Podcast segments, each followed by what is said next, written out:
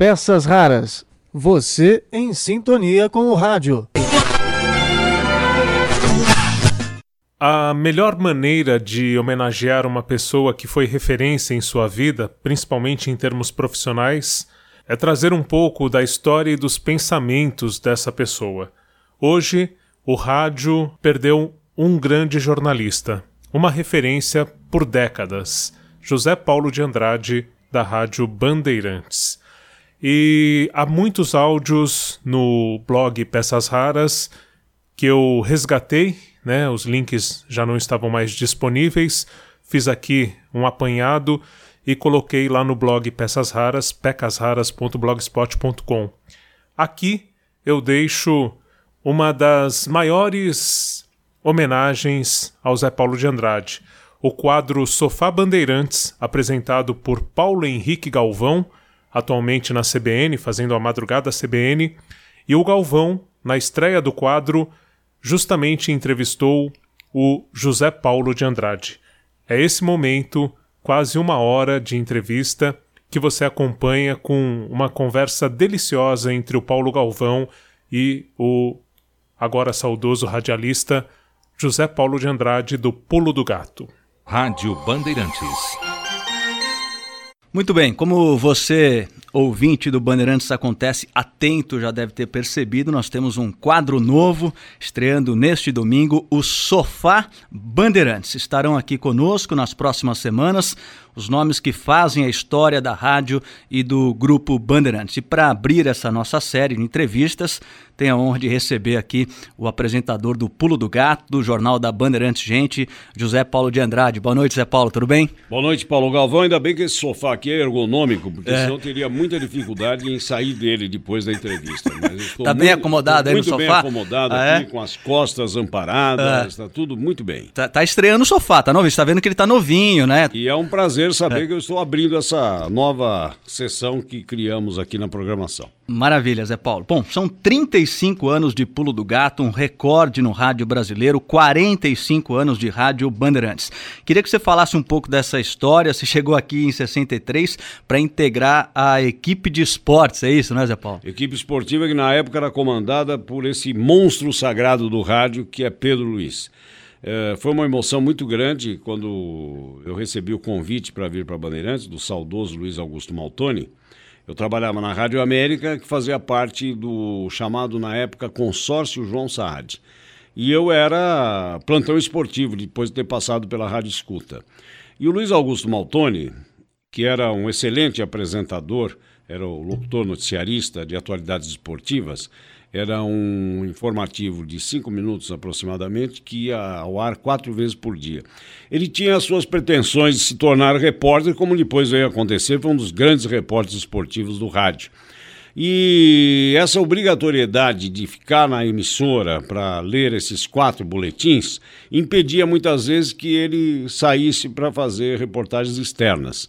E o Pedro Luiz, isso contado pelo Maltoni, disse a ele: Olha, não me traga o problema, traga a solução. Se você trouxer alguém para fazer, você pode ser atendido. E aí ele se lembrou do meu nome e foi assim que eu entrei na Rádio Bandeirantes. O dia que eu fui falar com o Pedro Luiz, quase que a voz não saía, porque ele era ídolo, é. né? Era o meu ídolo, inclusive, de locutor esportivo, que eu considero até hoje, tecnicamente, o mais perfeito de todos na narração de jogos. Zé Silvério chega perto dele, foi um bom discípulo. O Pedro Luiz é referência. Né? Tem muita gente que fala, ah, mas eu preferia o Fiore, preferia o Edson Leite e tudo mais. E, isso é outra coisa. É, é o estilo de narração. Agora, a precisão a precisão ninguém igualou Pedro Luiz até hoje. Você foi repórter de campo também, né, Zé Paulo? Fui, mas não cheguei a trabalhar com ele, não, porque é, eu entrei na Rádio Bandeirantes fazendo exatamente esses boletins. Eu passava o dia lá na é. Bandeirantes, mas para mim era uma festa aquilo, porque era o meu sonho de, de realizado, de trabalhar numa grande emissora como era a Bandeirantes. E quando abriram vagas para reportagem externa, na saída de vários profissionais, inclusive do Pedro Luiz, Aí eu não pude trabalhar com ele. Eu comecei já trabalhando com o Fiore Gilhote. Foi uma experiência maravilhosa, uma figura doce, sabe? É, duro nas horas precisava ser. Eh, ele foi chefe do departamento esportivo. Nem sempre as nossas relações foram amistosas, né? Porque é. cada um tinha lá as suas posições bem definidas, mas um respeito muito grande e a saudade, né? Ainda agora há pouco, no, nas comemorações do, do, dia do rádio, né? A gente não, não pôde deixar de, de lembrar dessas grandes figuras, o Hélio Ribeiro, o Fiore Gilhote. Enfim, tem muita história. Eu não sei quanto tempo eu vou ter aqui para contar, mas eu, é, não, eu, eu pra... pretendo responder claro. de maneira bem editorial. Tá bom, Zé. Queria que você falasse do período, então, que você dirigiu a, a Rádio Bandeirantes, o jornalismo de 77 a 94, um período aí bastante movimentado na, na história do país, né, Zé? Na verdade, eu não era chefe, eu estava chefe. Porque eu nunca deixei de ser profissional de microfone. E em 1994, depois de eu ter sofrido um infarto há dois anos, eu não, como tinha as obrigações de manhã e depois tinha também à noite a televisão para fazer, eu não podia ficar aqui num bom período do dia. Eu ia, né, tinha que ter o meu repouso.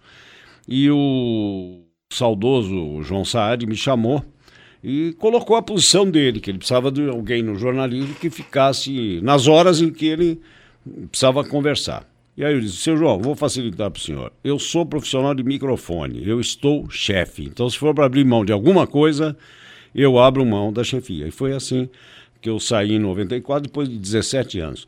Pegamos realmente uma fase rica? E quem podia imaginar que aquele barbudo raivoso do ABC fosse se tornar presidente da República um dia? Foi uma intuição. Nós vimos que aquilo era um movimento sério, era um movimento que, que vinha para ficar, para mudar as coisas. Porque até então nós tínhamos aqueles pelegos conhecidos né, que diziam amém a tudo e o sindicalismo era muito assistencialista. Hoje, por sinal, nós temos pelegos também, mas de, de, um, de um outro nível, né? que não os de antigamente. Acho que os de antigamente eram melhores do que os pelegos de hoje, né? que, que são falsos pregoeiros aí de uma solidariedade com a classe trabalhadora que dizem representar, mas, na verdade, como os nossos políticos, eles procuram tirar vantagens de passar por um sindicato. Haja vista que nós temos até Palácio do Trabalhador, que, na verdade, é o Palácio do Dirigente Sindical. Né? Mas a gente percebeu que na fala daquele sapo barbudo, como definiu o Leonel Brizola, num dos debates aqui da Rede Bandeirantes, em 89, que aquele sapo barbudo ia dar coisa na vida, e deu. Hoje ele é o presidente da República. E ele é reconhecido a, a cobertura que a Rádio Bandeirantes deu a ele, porque naquela época a, as outras emissoras, nossas concorrentes, fugiam dele como o diabo da cruz. E a Bandeirantes ia lá e colocava o microfone. Isso só foi possível graças à visão também do nosso diretor-presidente João Jorge Saad. Porque se ele não quisesse, não teria acontecido nada daquilo. Ele teria me afastado da chefia. Quantas discussões nós tivemos quanto à dose da cobertura, mas ele nunca disse uma palavra contra a cobertura que nós estávamos fazendo, que mostra também que a visão dele ia além daqueles limites cercados que eh, a repressão do regime militar impunha. É, eu lembro até que vocês comentaram é, faz alguns meses no, no jornal Gente, acho que foi com relação ao Lula mesmo, que ele disse que a, a Rádio Bandeirantes é, até poderia ter salvado até a vida dele, né? Porque no momento em que ele foi preso, a Bandeirantes deu que ele estava sendo levado, é, não foi isso, Zé Paulo? E aí ele falou, foi. bom, já que a imprensa ardeu que eu estou sendo levado pelo carro da polícia, eu tô, tô beleza, né? Aliás, esse foi um dos momentos mais dramáticos da, daqueles anos de chumbo. É, na hora em que se ficou sabendo né, que ele, acho que o advogado Greenhalgh, o advogado Zé Carlos Dias tinham sido detidos, você não encontrava uma autoridade, nem o secretário de Segurança Pública, que era o desembargador Otávio Gonzaga, nem o governador, que era Paulo Maluf. Você não encontrava ninguém para falar sobre isso. Um silêncio absoluto. E a notícia vazou. Vazou e o Lula diz isso. Eu, na época, nem tomei conhecimento disso, fiquei sabendo depois, né? tem muita coisa que, que você não se dá conta no momento que está acontecendo. E mais tarde você toma conhecimento de que foi importante né, o que você fez na época.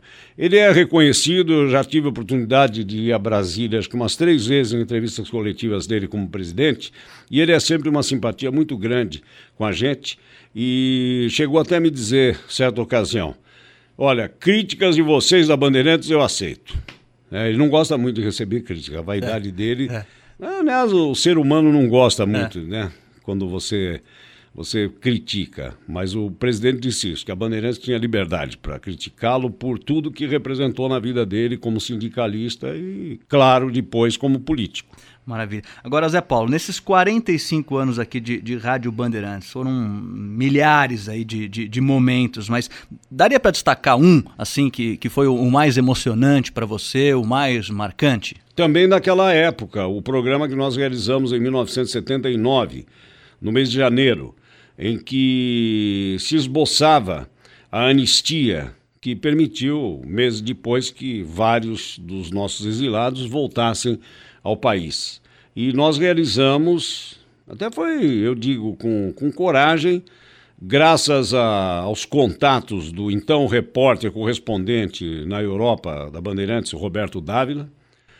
O Thales de Aquino era nosso chefe de reportagem aqui. Nós conseguimos realizar um feito extraordinário, que reuniu no estúdio da Rádio Difusão Portuguesa em Lisboa o jornalista Flávio Tavares, que estava exilado, ele tinha ficado preso muito tempo aqui no Uruguai, e a Bandeirantes participou, inclusive, com o repórter Clóvis Messias, das tratativas de libertação do Flávio Tavares, que se encontrava doente. Hoje ele mora na Argentina. Também é outro que, sempre que pode, reconhece o que a Bandeirantes fez por ele e o Leonel Brizola. Então, os dois no estúdio da Rádio Difusão Portuguesa lá.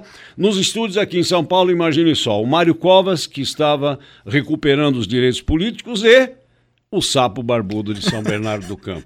Estava aqui nos estúdios. É. E em Brasília, o senador Franco Montoro. Um debate. Veja, então. nós fizemos um debate que mereceu do Enfio, saudoso cartunista Enfio, na revista Isto É, um comentário. Era meio-dia, e eu ouvia Brizola no rádio e não estava acontecendo nada. Começou assim o artigo do Enfio. Então, para mim, essa é a grande lembrança que tenho, entre tantas outras, né? Porque nós participamos aí das diretas já, a cobertura das diretas já foi um inferno para os jornalistas e graças à Rádio Bandeirantes nós oferecemos às autoridades que impediam a transmissão direta, uma alternativa para que pudéssemos informar. Qual era essa alternativa? Era acompanhar os votos e fazer, resumidamente, os boletins dando o placar. o placar, inclusive, foi favorável às diretas, só que não atingiu o quórum que seria necessário, já que o governo tinha maioria no Congresso. Também foi outra, outra cobertura marcante nossa e a lenta agonia do presidente Tancredo Neves. Foram 38 dias. Exigiu muito da equipe, mas a equipe nossa era valente, briosa como a de hoje. Então, nenhuma saudade quanto à capacidade profissional, porque a Bandeirantes é uma escola e essa escola gera grandes profissionais sempre. As novas gerações estão aí e eu tenho muito a aprender com elas e tenho de acompanhar para não ser atropelado. Claro. Zé Paulo, se você pudesse voltar no tempo, você mudaria em alguma coisa o rumo da, da tua carreira? Mudaria. Mudaria e é um conselho que eu dou sempre para quem está começando. Definam logo o que querem. Não fiquem fazendo de tudo, porque você acaba fazendo tudo mais ou menos. Nunca faz tudo bem. Então eu, eu, comecei aqui, eu, eu fazia esporte, eu fazia jornalismo, eu fazia rádio e televisão, e não, não tinha praticamente tempo entre uma atividade e outra. Tanto é que durante 10 anos eu não tive folga, eu trabalhava de segunda a domingo, porque quando eu folgava no jornalismo eu trabalhava no esporte. Então não me dediquei eh, na, na, naqueles primeiros tempos nem ao esporte nem ao jornalismo. Eu poderia ter continuado a minha carreira como locutor esportivo, que era uma coisa que eu gostava, mas eu não tinha disponibilidade de tempo para viagens, por exemplo. Então eu tinha que fazer viagens de tiro curto. Né? Eu lembro que uma vez, numa semana, eu fui três vezes a Porto Alegre. Ao invés de ficar lá direto, não, eu ia, voltava, ia, voltava, ia e voltava. Quer dizer, um desgaste muito grande. Então, a, o que eu voltaria atrás era isso: definir logo o que eu queria fazer, e seria o jornalismo. E nessa história de trabalhar de segunda a segunda, é claro que a, a questão familiar deve ter sido prejudicada, né, Zé Paulo? Você pensa nessa, nessa questão assim ou não? Eu não sei, na época eu não, não tinha filhos ainda. Então, é, certamente para a esposa pesou. Mas depois, quando nasceu o, meu primeiro filho, hoje ele está com 31 anos.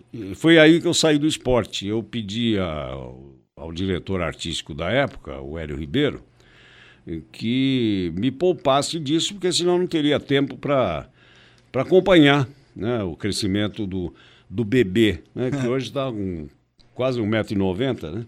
E aí eu saí do esporte. E foi aí que eu defini realmente. Eu já fazia o pulo do gato na época, isso foi em 77, já há quatro anos eu fazia o pulo do gato.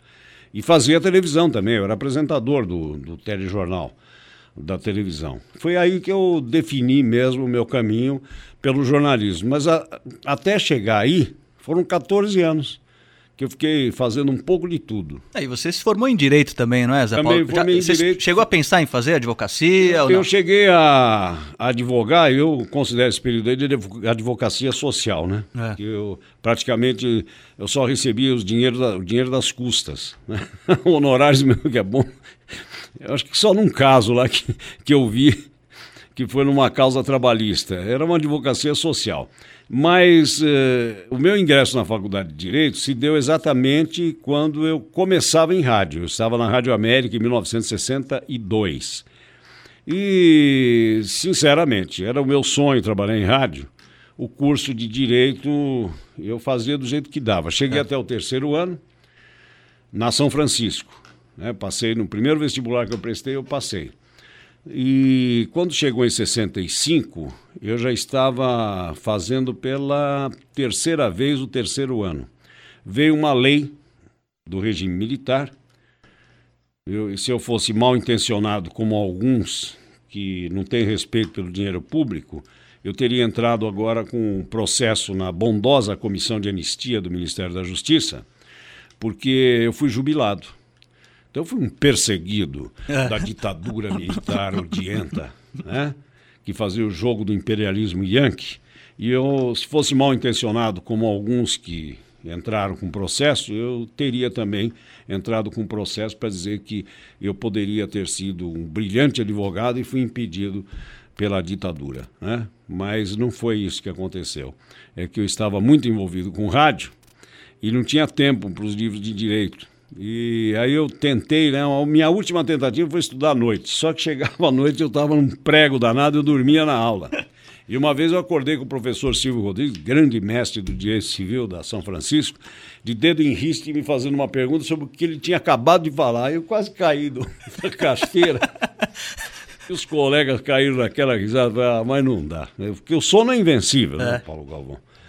Por isso é uma recomendação que a gente sempre faz para os motoristas. Né? Na primeira piscada que você der, ah, é. pare o carro porque você não vai resistir ao sono. Então, numa sala de aula, viu? E com um assunto pesado, né? Como o curso de direito, ah, não tinha sono que, que aguentasse. Já que a gente está falando de sono, Zé, você, às 6 horas da manhã, em ponto, você está todo dia abrindo o, o, pulo do gato. E eu acredito que muitos dos seus ouvintes nessa hora ainda estão é, na horizontal, né? Estão deitados na cama ali, acordam com o pulo do gato. Como é que é essa rotina de acordar? Que horas que você acorda? É, há 35 anos, não é, Zé, nessa, nessa rotina? Como é que é, hein? Olha, acho que cada um de nós tem um fuso. Eu funciono bem de manhã.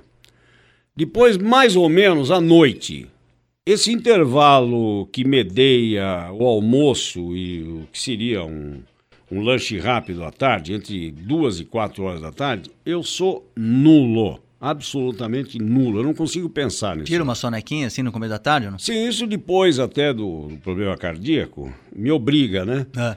A dar uma espichadinha, pelo menos. Não digo que durmo, porque à tarde, com o barulho todo da cidade, é, é complicado você pegar no sono, né?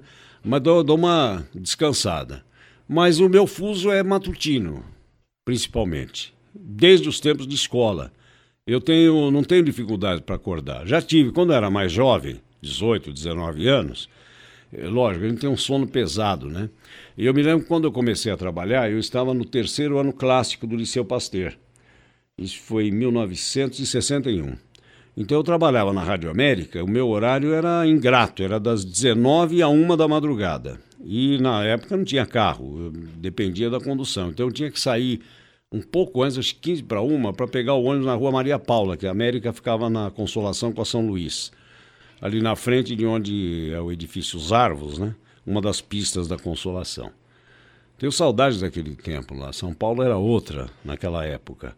E eu ia pegar o ônibus na Maria Paula, andava alguns metros né, da Rádio América até lá. E chegava em casa mais ou menos 1h20, 1h15 da madrugada, e minha mãe de plantão lá me esperando, né? E muitas vezes eu cheguei a me irritar com ela, né?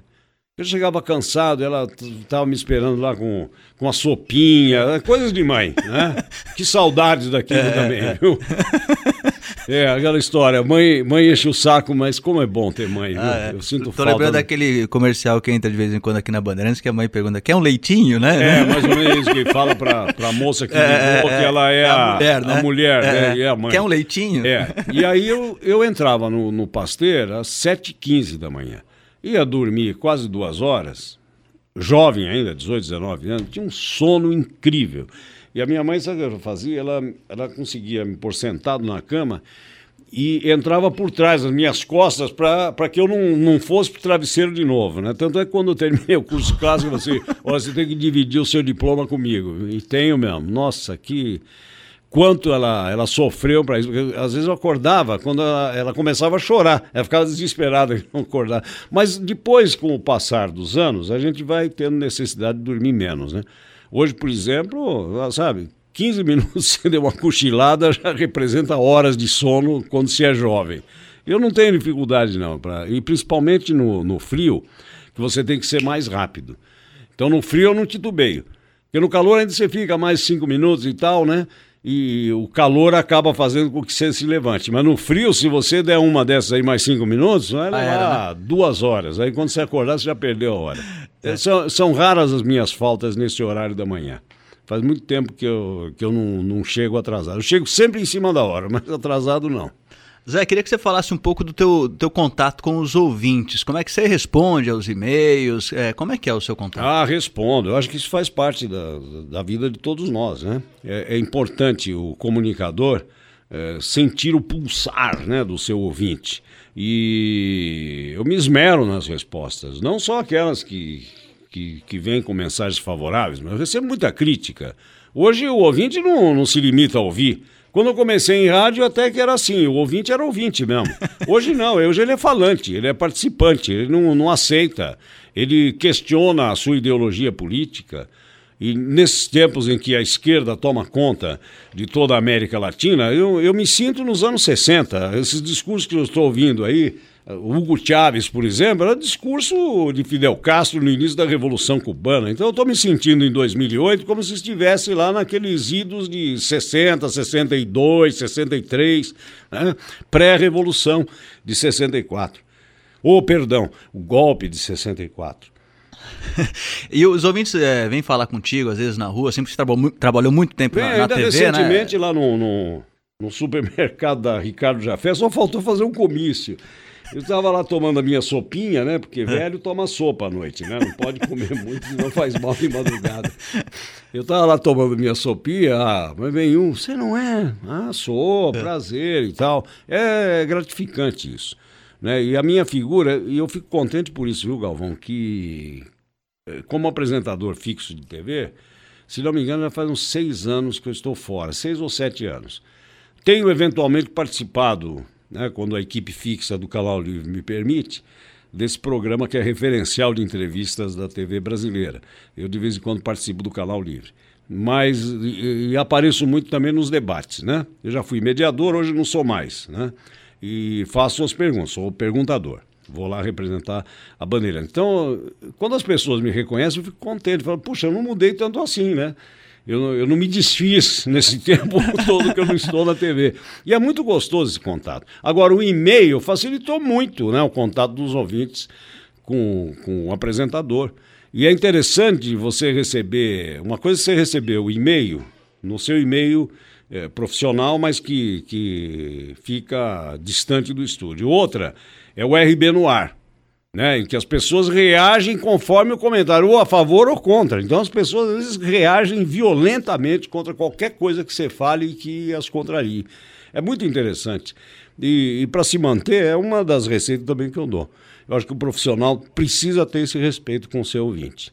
E outra coisa, Galvão, o rádio é voz, né? Não tem nada aqui, não tem os artificialismos da TV. O rádio é voz.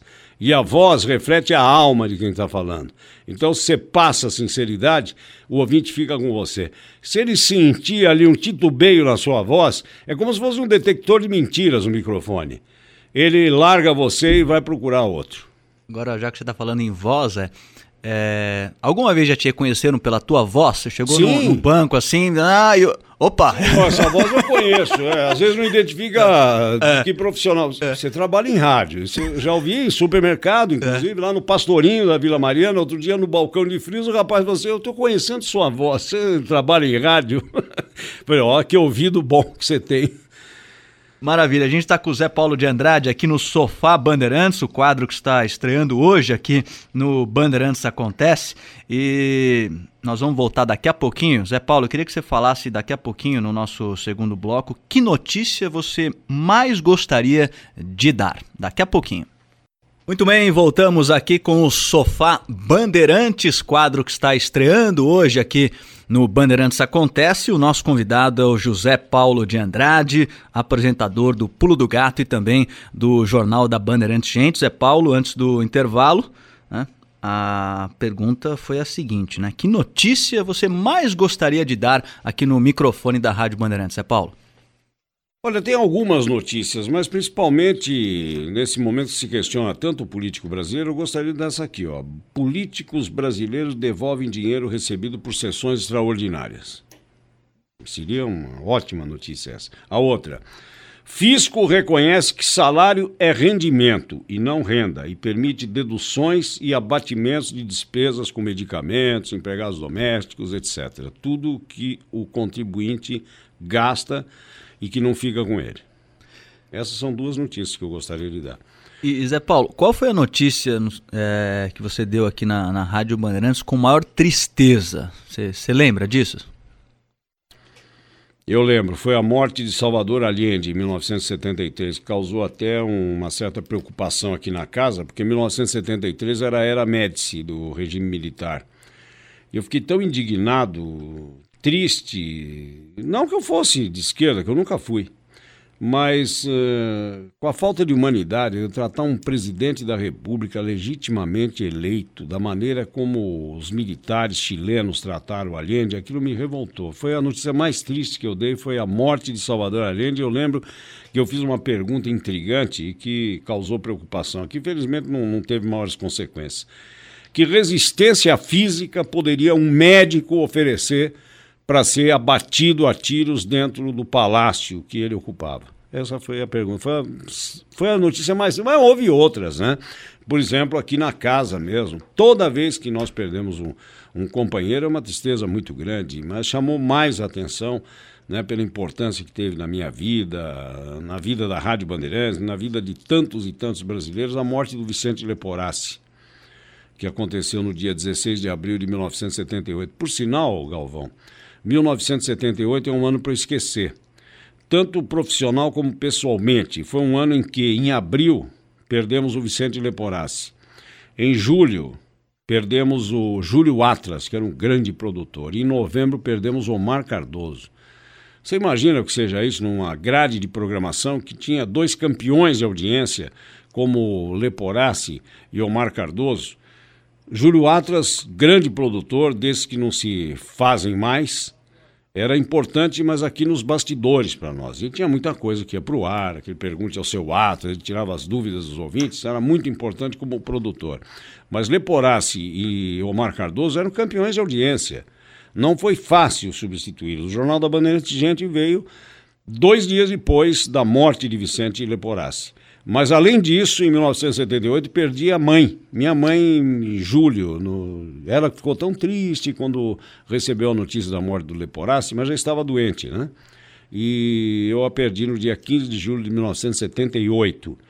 E Júlio Atlas uh, faleceria 12 dias depois, dia 27 de julho. Eu guardei essas datas aí, que são, são datas marcantes na minha vida. Quer dizer, 1978 foi um ano muito triste é, para todos nós aqui da Bandeirantes e para mim em particular até com o acréscimo dessa perda familiar, viu? Mãe faz falta, Galvão. Ah. Nossa, quantas Eu, vezes... felizmente ainda tenho a minha. É, então curta bastante, viu? Beije bastante, abrace bastante, diga que ela é importante, porque muitas vezes o filho não quer dar o braço a torcer, né? Ele não quer se mostrar dependente da mãe, é. né? Então faça tudo o que você puder pela sua mãe, porque a hora que falta é que a gente dá valor. E hoje, como eu dou valor à, à minha mãe, viu? O que, o que ela sofreu, o que ela vibrou, né? Esteve presente em todos os, os momentos, né? Da, da, minha vida. Foi uma testemunha né, da, do, da escola, depois da profissão e tudo mais. E às vezes eu tenho vontade de fazer, mãe! Viu? Cada situação aí que só a mãe para resolver, viu, Galvão? Zé, qual foi a maior gafe que você já cometeu no, no ar? Olha, eu não sou de cometer muitas gafes, não, mas certamente os ouvintes teriam melhores condições para para analisar isso. Eu, eu, me lembro, é um fora que eu dei. É. Né? Teve um fora comercial. Nós tínhamos o, o, patrocinador das jornadas esportivas, que era o, o Brin Santista. Então, a Santista fabricava uh, alpargatas, uh, fabricava calça, a calça, como é que era? A calça era. Nossa, era tão famosa, rancheiro, calça rancheiro. É. E, e, a gente terminava mais um bom produto alpargatas, né? E aí eu, um dia eu eu confundi o, o, calçado, eu não lembro é. exatamente o que o calçado com a, com a calça. É. ficou uma coisa muito engraçada. Deu uma de Vicente Mateus, não é, mas na, nada como outro companheiro nosso, né? Que hoje, hoje por sinal, está em outro ramo aí, é. no, no ramo de, de pregoeiro. Ele, ele trocou, foi o slogan do, do, do Vermute. Era cinzano, o Vermute insuperável, ele leu Vermute insuportável. Nossa! É, tem uma passagem engraçada também. É, a gente fazia abertura da jornada esportiva, eu era o chamado abridor das nossas jornadas. Por sinal, eu, eu dou muita risada quando encontro o garotinho lá do Rio, o Zé Carlos Araújo, que é da Rádio Globo, né? até hoje é da Rádio Globo, né? ele é o grande narrador esportivo do Rio de Janeiro. E tem um estilo que carioca gosta muito, né? Ele é aquele estilo alegre e tal. Ele era o Zé Paulo da Rádio Globo e eu era o garotinho. Né? do Zé Carlos Araújo da Bandeirantes, porque nós fazíamos a, a espera para os narradores. É. Ele no Rio para o Valdir Amaral e para o Jorge Cury, eu aqui em São Paulo para o Fiore Gilhote. A gente dá muita risada, mas depois que fazia essa abertura da jornada, a gente ficava atrás do gol, tanto é que um dos momentos aí do rádio que foram revividos está o gol do Pelé, né? O milésimo gol do Pelé, que eu tive oportunidade de, de falar logo após que eu estava lá no campo. Eu não era o repórter ali, mas estava cobrindo aquela meta no jogo. Tinha feito a abertura, estava cobrindo a meta. E, e, depois a gente ia, quando viajava um repórter só, a gente ia para o vestiário também fazer às vezes de repórter. E um dia eu confundi o ditão do Corinthians com o ditão do Flamengo, que era irmão dele, né?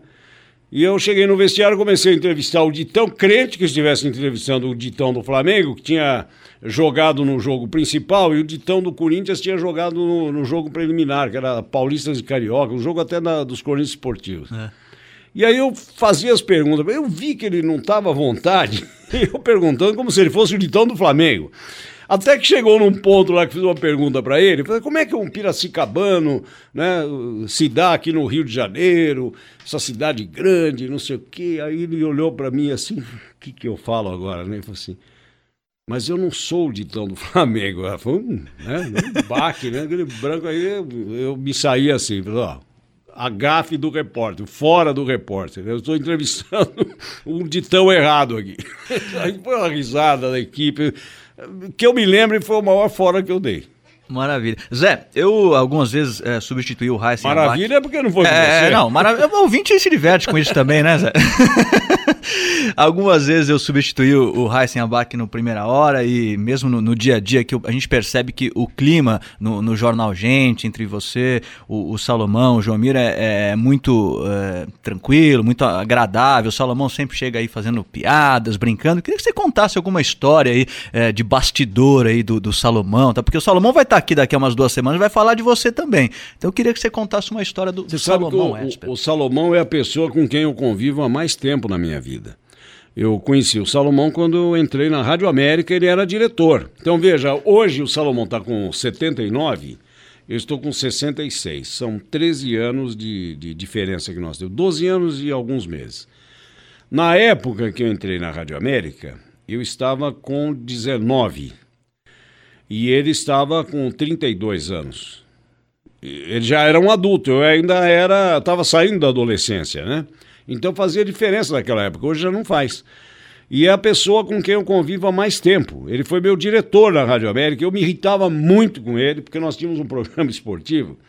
E o Salomão sempre disse para ele: é um locutor esportivo frustrado. Porque o que ele se liga nas transmissões esportivas, comentários, ele é capaz de, de, de, de falar dos comentaristas, ele pega frases dos é. comentaristas. Então eu dizia que ele era um, um, locutor esportivo frustrado. Ele ficava, ficava do lado de fora, ele era diretor artístico da época. E ele ficava esperando a gente sair, e aí ele, ele sempre anotava alguma coisa. Este é um é o primeiro programa esportivo humorístico do rádio, né? E eu, nossa, eu começando, quase que eu me afundava, né, com aquilo. Mas ele tem essa verve, né, esse espírito dele até hoje. Ele é um crítico, Salomão. E é exigente com ele. Veja que, que ele é um poço de cultura. E eu louvo sempre a educação básica que ele recebeu de escola pública em Pirassununga. Que ele sempre lembra que era tempo em que a escola pública formava realmente grandes profissionais, né, para todas as áreas aí. E o Salomão se beneficiou dessa boa escola pública. Então, em matéria de bagagem cultural, não dá nem para comparar. Né? São poucos que podem se comparar ao Salomão Esper, na bagagem cultural. Ele é capaz de declamar poemas inteiros que ele aprendeu na escola e que ele lembra até hoje, né? coisa que eu sou incapaz. E outros profissionais também não, não atingem. Então esse convívio com ele é sempre um aprendizado. Salomão é, uma, é, o meu irmão mais velho, é o irmãozão. E o Joemir, o Joemir fez parte do primeiro trio do jornal Gente, logo depois do falecimento de Vicente Leporassi. Ele participava do programa do Leporassi com um boletim gravado. E quando nós tivemos as pressas de montar um novo programa para entrar no ar, o nome dele, claro, veio né, à mesa com o então diretor Samir Razuki, que é outro grande profissional que trabalhou 47 anos aqui na casa, não posso esquecer do Samir Razuki. O Samir que ficou preocupado, imagina, perde o Leporaço, o que, que você faz? Era um campeão de audiência, o que, que você põe no lugar, né? Por isso que eu sempre disse que para substituir o Leporassi, que era insubstituível, precisou de três, né? E o Joelmir entrou nessa. Então, até 1985, quando ele saiu daqui para ir para Rede Globo, ele fez parte da equipe e voltou quanto tempo depois? 20 anos depois, a formar na nossa equipe. Então é uma satisfação, uma alegria que a gente transmite todos os dias, porque não é fácil você ter profissionais como Salomão e Joelmir compondo um time. Né?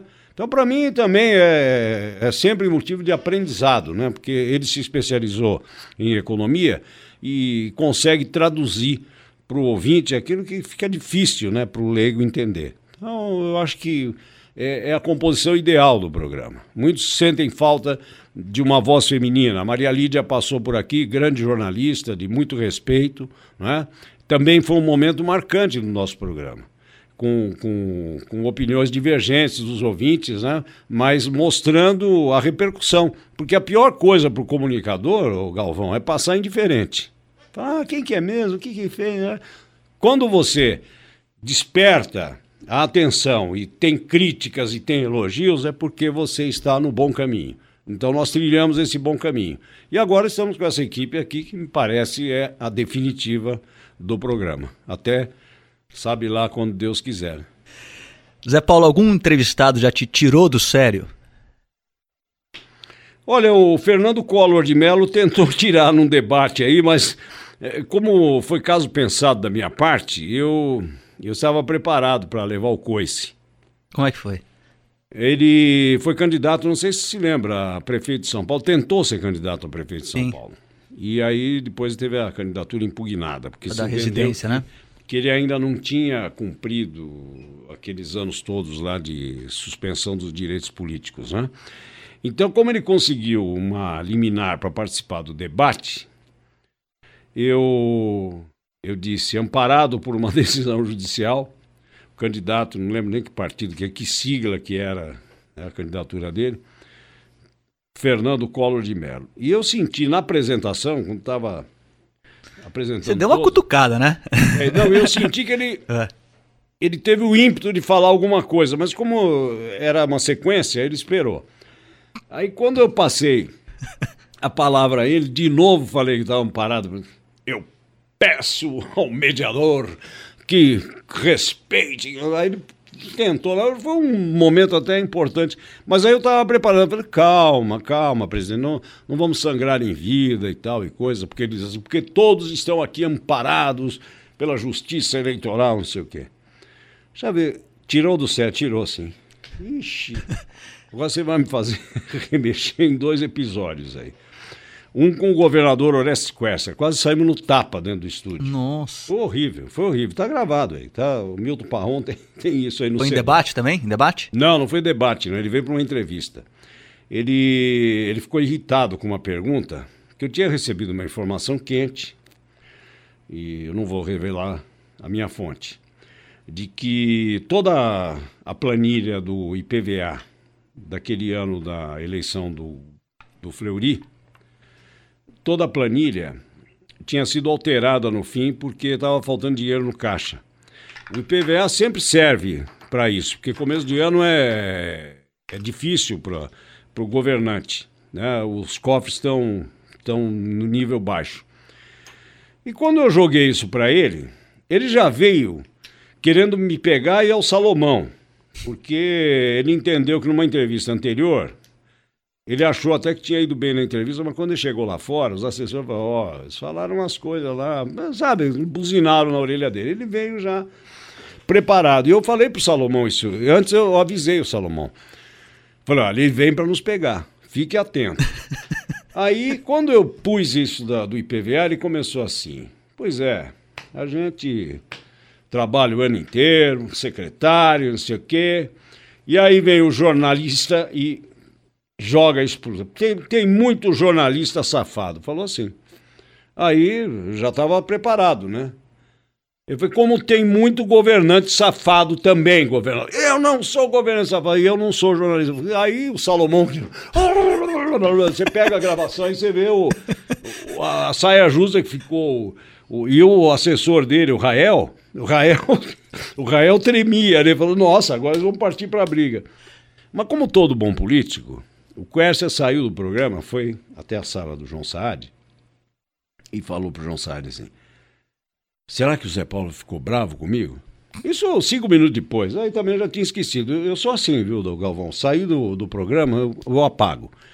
Mas teve esse episódio. Hoje eu me dou com ele, converso, né? Ele, ele tá aí, por, por sinal, com um café muito bonito aqui na, na Faria Lima. A gente voltou a conversar, né? Eu não, não digo amigo, mas somos né, cordiais quando nos encontramos. Mas quase saiu tapa. A outra vez, aí já um saudoso deputado. Eu disse uma besteira no ar aqui, essa aí eu me arrependo. Porque falava-se da CPI do futebol. Já, já tinha sido levantado em Brasília, né? Eu não lembro que ano foi isso aí. E aí um oportunista aqui, eu não vou dar o nome dele porque ele não está aí para a gente bater boca de novo. É. Ele apresentou na Assembleia Legislativa também um, um projeto, sabe? Porque era uma época de eleição e eu vi naquilo lá um oportunismo. O cara vai aparecer, futebol e tudo mais. E aí fomos conversando, conversando, de repente ele alterou a voz, eu alterei e saiu um deputado de Não. e foi traduzido para o espanhol pelas agências noticiosas. É, Muito engraçado. Deputado de. É, Saiu isso. Aí o João Saad me chama na sala. é. Mas vamos ouvir. Não, seu João. ah, Não, não, quero ouvir, quero ouvir. Botou lá pra ouvir? Botou lá para ouvir. Porque aí, ele, aí ele, me, ele me chamou de safado. Ele falou o diabo de mim também. entendeu? Aí já partimos logo pro, pro finalmente. Foi logo depois de eu ter sido operado. Eu acho que isso aí também mexeu com o meu emocional. Hoje eu analiso assim. A gente fica, sabe, fica muito tenso depois de uma cirurgia cardíaca. Só assim para justificar o que eu falei, né? Porque eu não falo palavrão no ar. Eu Falo, falo às vezes coisa com duplo sentido, mas palavrão não. E nessa vez aí eu falei, ó, você é um deputado ali. Mas entrou tudo, né?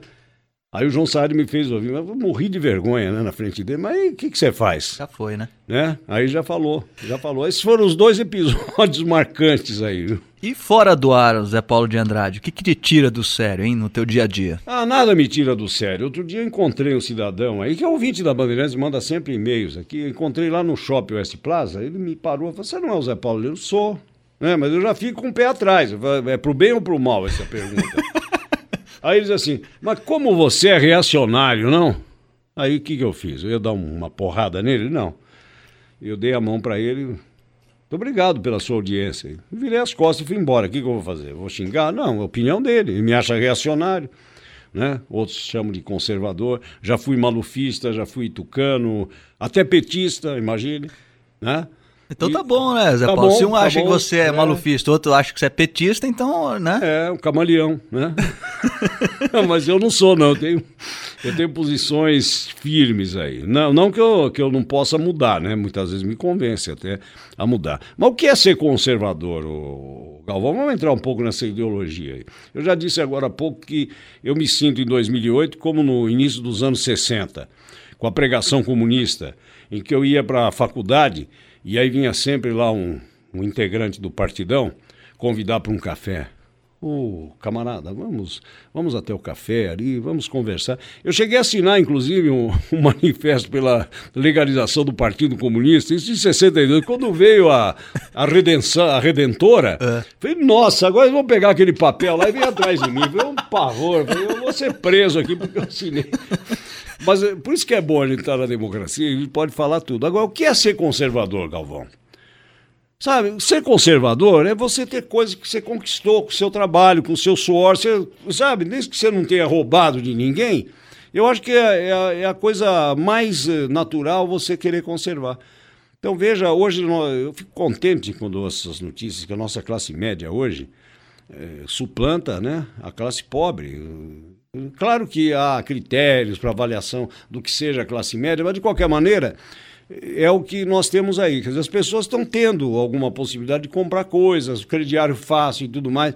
Essas pessoas são conservadoras, porque elas não vão querer perder o que elas conquistaram, tá certo? Então, quando, quando vem esse discurso ideológico, eu acho um bestialógico, sabe? Não, completamente superado, esse discurso Yankees go home, por aí, isso ficou no passado. O Muro de Berlim acabou com, com a utopia uh, socialista. Uh, quantos comunistas não, não, enganaram aqui os brasileiros, né? Com, com, o paraíso soviético do Stalin, por exemplo, né? E mais tarde, né, com o revisionismo viu que tinha sido um dos grandes assassinos da história.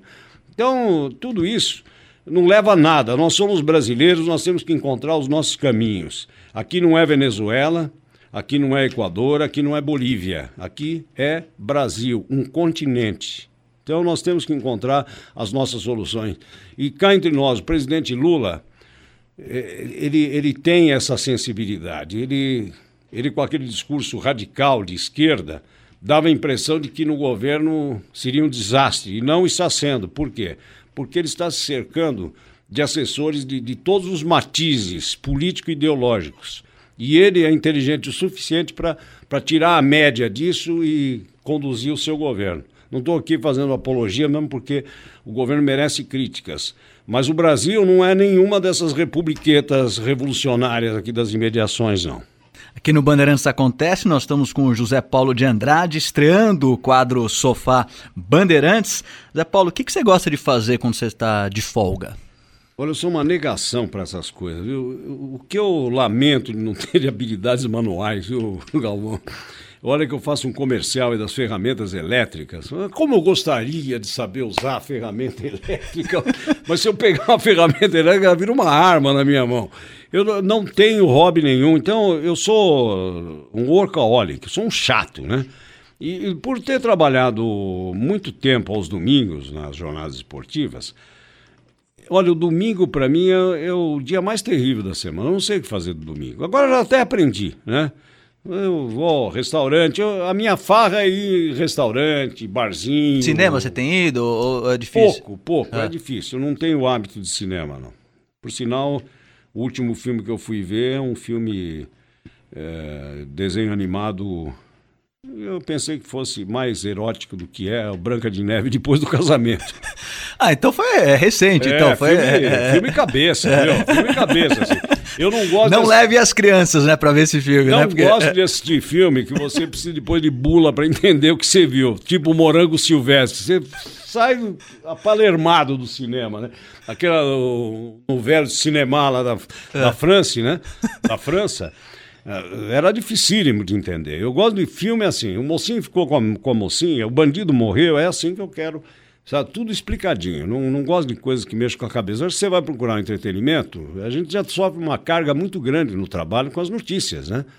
É muita tragédia que o jornalismo enfoca. E hoje, então, com essa abrangência que, que há nessa globalização da informação, é só coisa ruim que vem. Se não é daqui, é de fora. Você não, você não passa um instante sem ter uma má notícia, né? Então, na hora que você vai num cinema ou num teatro, você quer mais é desopilar o fígado, quer se divertir, se entreter. Então é por aí. Mas eu não tenho nenhuma habilidade, eu não faço nada manual. E da saúde, Zé, você está cuidando? Porque eu lembro que eu li o prefácio do, do livro do doutor é, Nabil Goraieb, e você conta lá no, no prefácio do susto que você levou, você até já, já citou aqui, né? Tá cuidando bem da, da saúde aí, Zé? Dentro do possível, não, não digo que esteja cuidando bem. Eu precisaria, para estar me cuidando bem, perder pelo menos uns 10 quilos.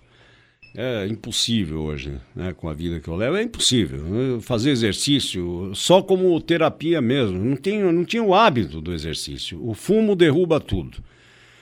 Então é por isso que eu, eu faço essa pregação aqui. Eu tenho um filho fumante. Ele está tentando largar já várias vezes. É, se quiser correr o risco da roleta russa, continue fumando. Porque, como diz o próprio doutor Nabil Goraeb, que está aí com um programa ótimo agora, que é de preparação de atletas para São Silvestre, né? E aqui na Bandeirantes, não, quem que Você não está, né? Tá, o Não, não, é o Patrick e o. Capriotti. O Patrick, não, o Capriotti está capitaneando né, a, a equipe.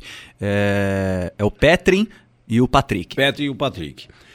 Então, o, o Nabil diz né, que 50% dos infartados têm aviso, né? Ou desmaio, ou dá uma dor, né? Al- Alguma, algum sinal de que está acontecendo alguma coisa. E outros 50% simplesmente cai duro, né? E aí eu sempre digo isso, se quer correr esse risco da roleta russa, então continue fumando. Agora também tenho consciência, Galvão, que o exemplo de um não serve para o outro. Veja o meu caso. O meu pai sofreu de enfisema pulmonar nos últimos seis anos de vida. Foram péssimos. Qualidade de vida zero durante seis anos. E eu o acompanhei né, até o leito de morte. Ficava com ele no hospital e via o sofrimento dele. Isso foi em 1978, 79.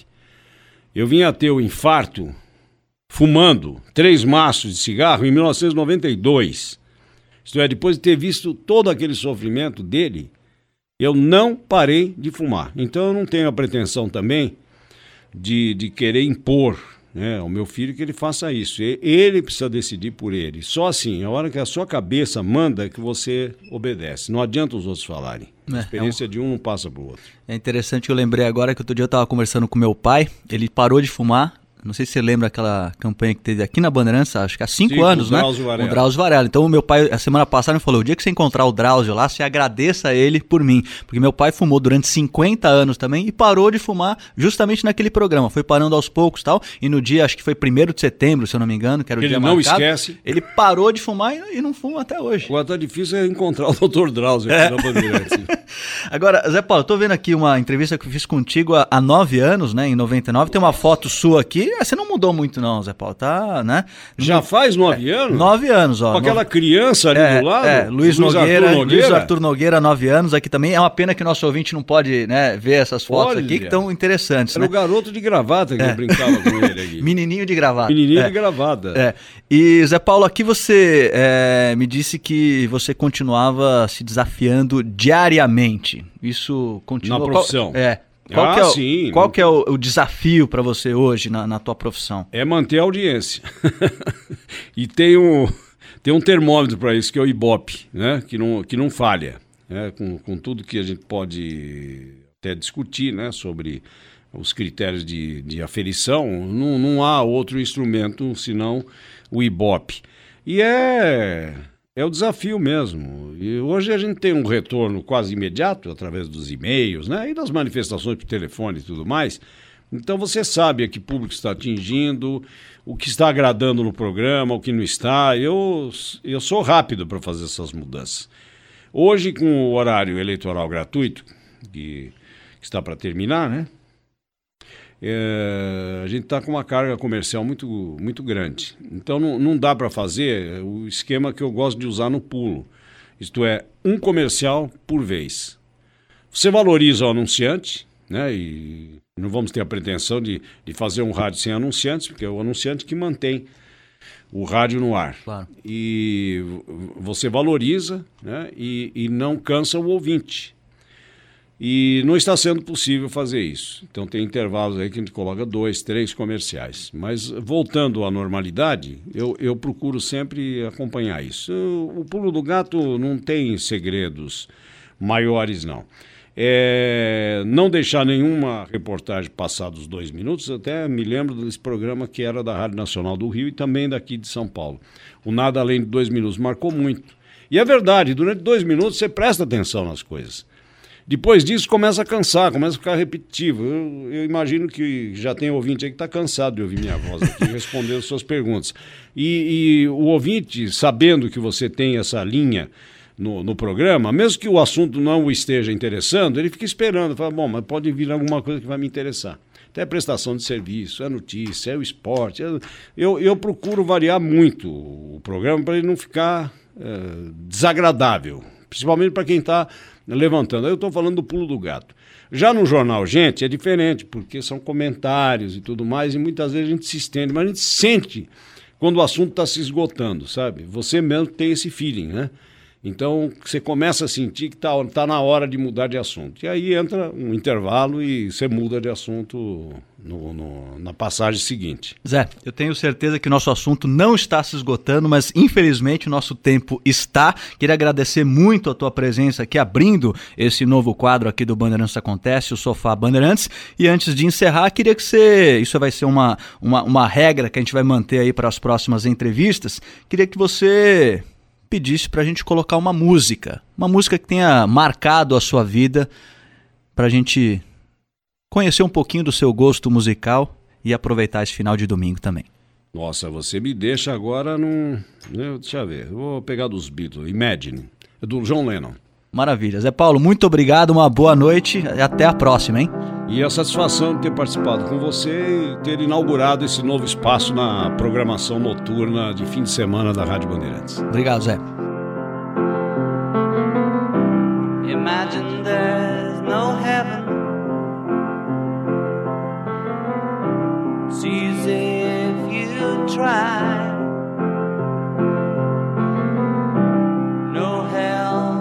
below us, above us, only sky. Imagine all.